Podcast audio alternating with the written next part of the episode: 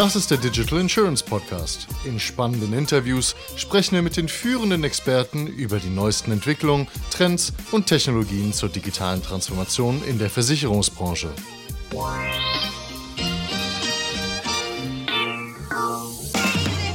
Liebe Freunde, im Digital Insurance Podcast wollen wir euch immer neben tiefgründige Gespräche und Monologe auch die Breite der Firmen, Personen und Technologien der Branche vorstellen.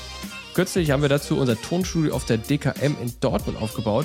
Hört in dieser Ausgabe nun Christopher Leitfeld von ThinkSurance, Sebastian Fonken von Xempus und Thomas Rettenwander von Besurance. Hi Chris, wer bist du, was machst du? Hi, ich bin Chris und ich bin Gründer und Geschäftsführer bei dem Startup oder Insurtech ThinkSurance. ThinkSurance, das heißt, ihr denkt in Versicherung oder was macht ihr? Ja, also ein Stück weit äh, ist unser Slogan immer Versicherungen neu denken, weil wir eigentlich sagen, hey, wir bringen diese Branche, die doch noch irgendwie ein bisschen anachronistisch unterwegs ist, mal ins digitale Zeitalter. Und das nicht, indem wir einfach Zettel und Papier abtippen, sondern indem wir es wirklich neu denken. Das ist erstmal geil und bold. Was konkret heißt das jetzt? Du ganz konkret äh, digitalisieren wir Beratungsprozesse für Versicherungen von Nicht-Privatpersonen. Also wenn der Bäcker Metzger wird oder der Steuerberater oder auch der irgendwie mittelständische metallverarbeitende Betrieb bis in irgendwie in ein Industriesegment hinein versichert werden soll, dann äh, passiert das heutzutage eigentlich noch mit Outlook, Fax und den schlimmsten nicht digitalen Methoden, die man sich vorstellen kann. Das heißt, du hast gerade Outlook so wie Fax positioniert freut sich Microsoft. Ja, ein Stück weit ist es halt unstrukturierte Daten, die okay. ich von A nach B sende. Verstanden. das ist so ein Verstanden. bisschen für mich das Thema. Klar, du kannst digitalisieren. E-Mail ist zwar digital, ja, aber der Content da drin ist unstrukturiert und da ist eigentlich das mhm. große Thema. Das heißt, der Vermittler und der Makler, das ist dann euer Kunde oder ist es der Versicherer?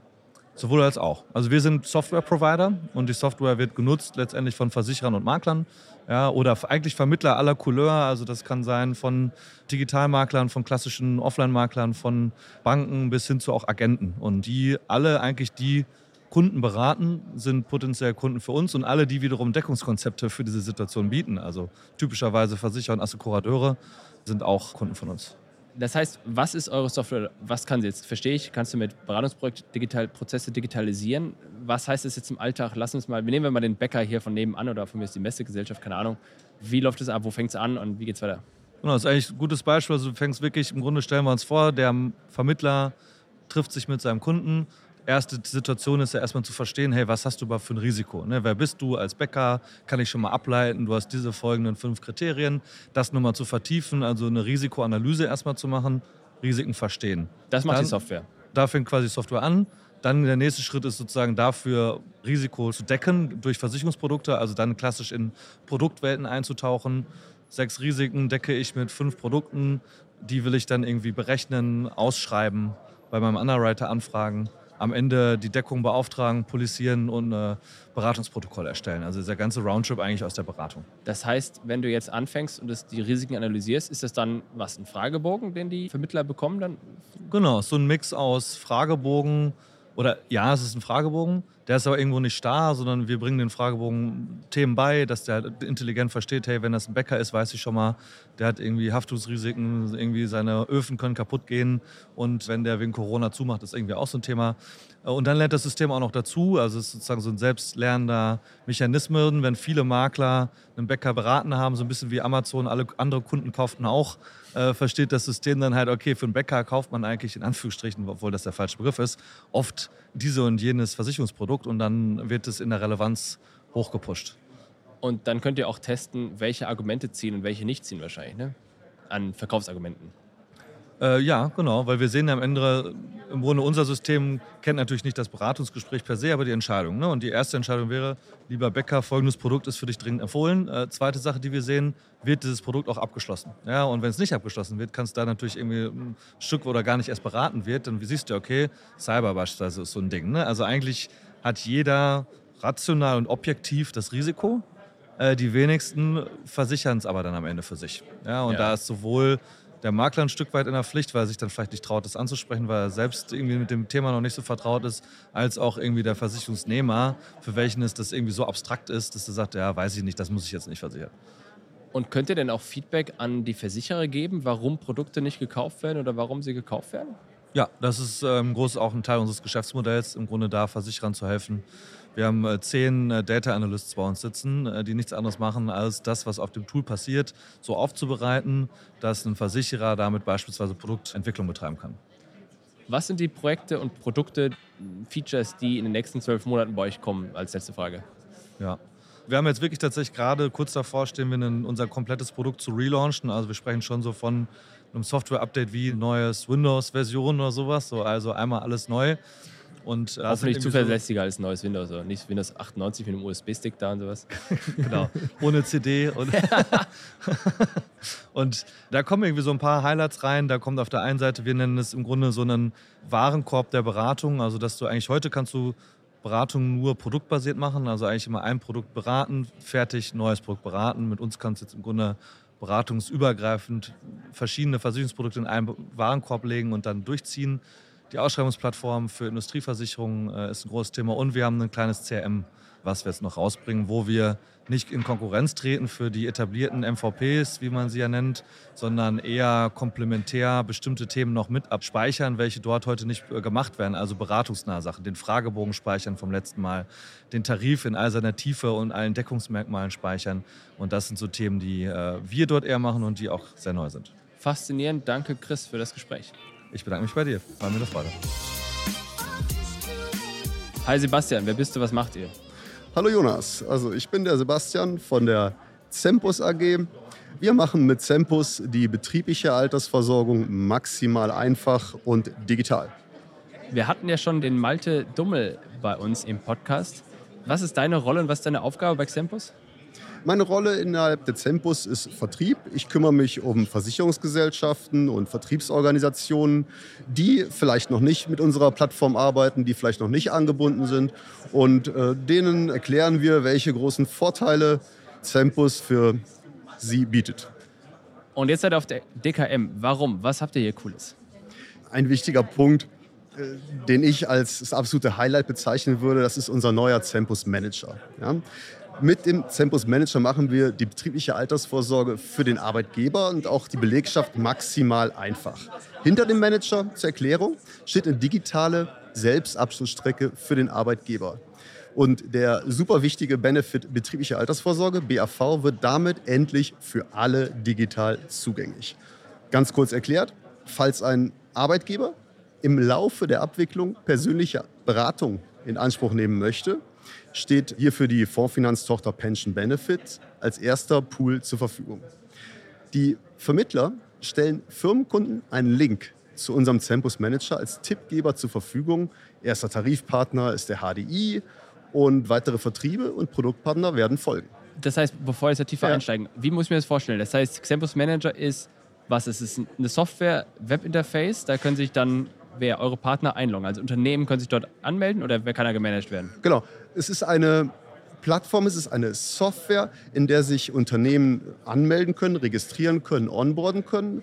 Dieses Angebot Campus Manager richtet sich primär an online-affine Unternehmen, kleine, mittlere Unternehmen ohne betriebliche Altersvorsorge, die das Online-Angebot einer persönlichen Beratung vorziehen. Das ist, glaube ich, sehr wichtig. Ne? Ja. Und das sind tendenziell eher junge Unternehmen, häufig aus der Dienstleistungs- oder IT-Branche. Und den Xempus Manager, können den auch Vermittler nutzen? Ja, also was sind die Benefits für den Vermittler? Würde ich noch mal kurz ein bisschen differenzieren in zwei Gruppen Vermittler.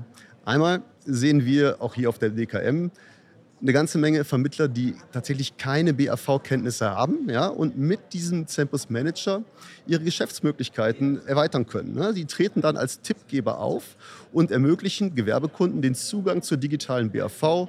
Dieser Vermittler zeigt eine moderne, innovative Lösung auf und erhält dafür Cottage ohne große Aufwände. Ja, das ist einmal die Gruppe der Vermittler, die BAV irgendwo kennen, aber nicht wirklich viel Expertise haben.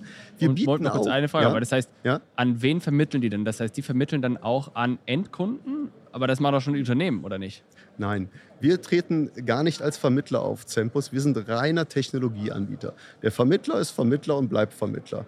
Ja? Und der Vermittler kann einmal eben diese Link-Partnerschaft zu unserem Campus Manager nutzen, als Tippgeber dabei auftreten oder, und das ist tatsächlich heute natürlich unser Kerngeschäft, Zweite Gruppe, Vermittler mit BAV-Fokus, mit BAV-Kenntnissen. Die beraten weiterhin mit unserem bewährten Zempus Advisor.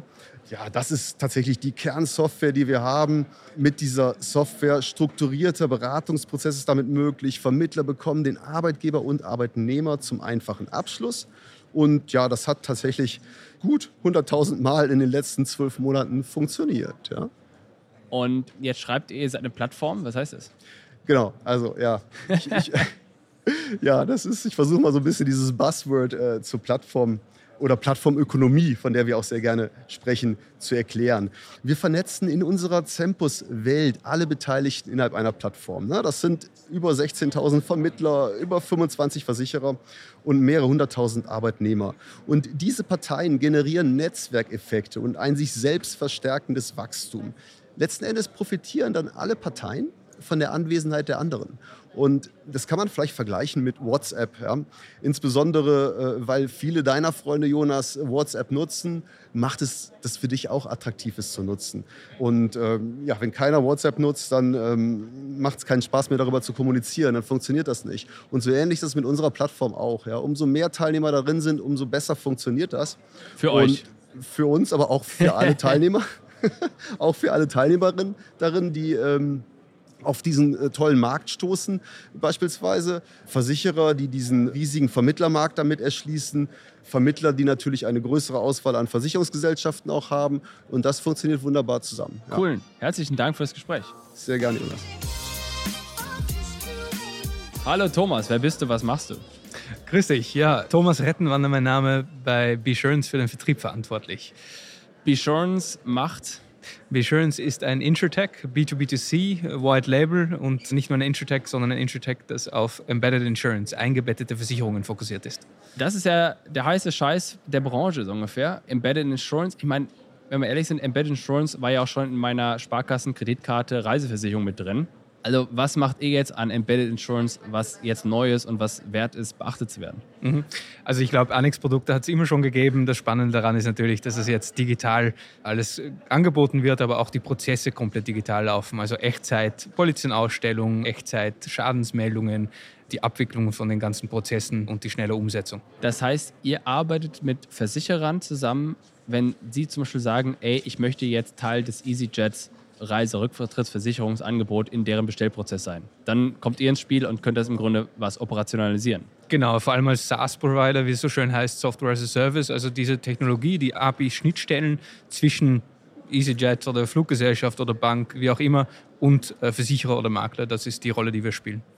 Und was sind jetzt die coolen Sachen, von denen noch keiner weiß, dass sie irgendwann kommen werden, die aber du schon kennst? Was ist das?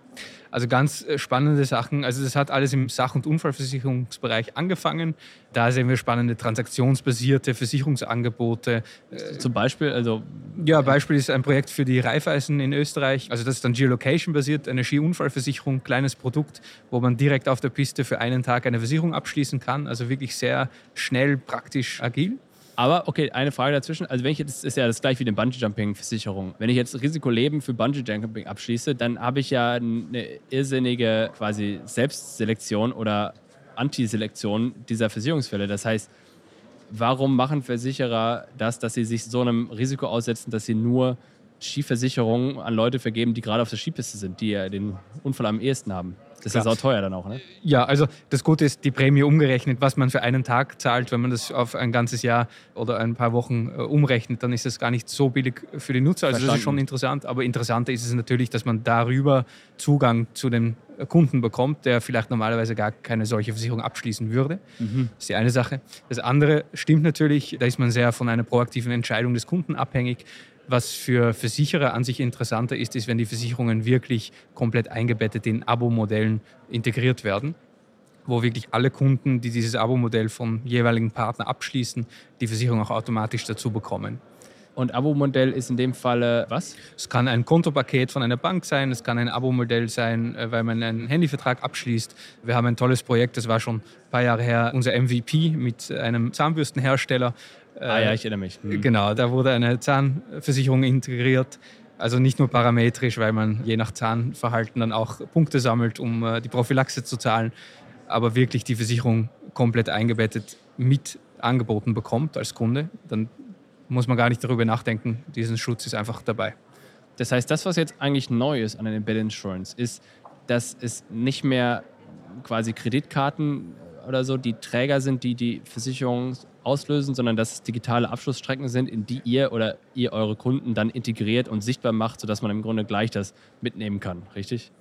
Genau, richtig. Also der große Vorteil aus meiner Sicht gerade äh, für Kunden ist, dass man das alles extrem schnell und einfach äh, bequem, ja nicht nur abschließen, aber auch verwalten kann. Herzlichen Dank, Thomas, für das Gespräch. Sehr gerne, habe mich gefreut. Danke an alle Gäste. Wenn auch ihr im Podcast über euer Unternehmen reden wollt, dann meldet euch einfach bei Susanne. Kontaktdaten findet ihr in den Shownotes und auf unserer Webseite. Macht's gut. Ciao, ciao.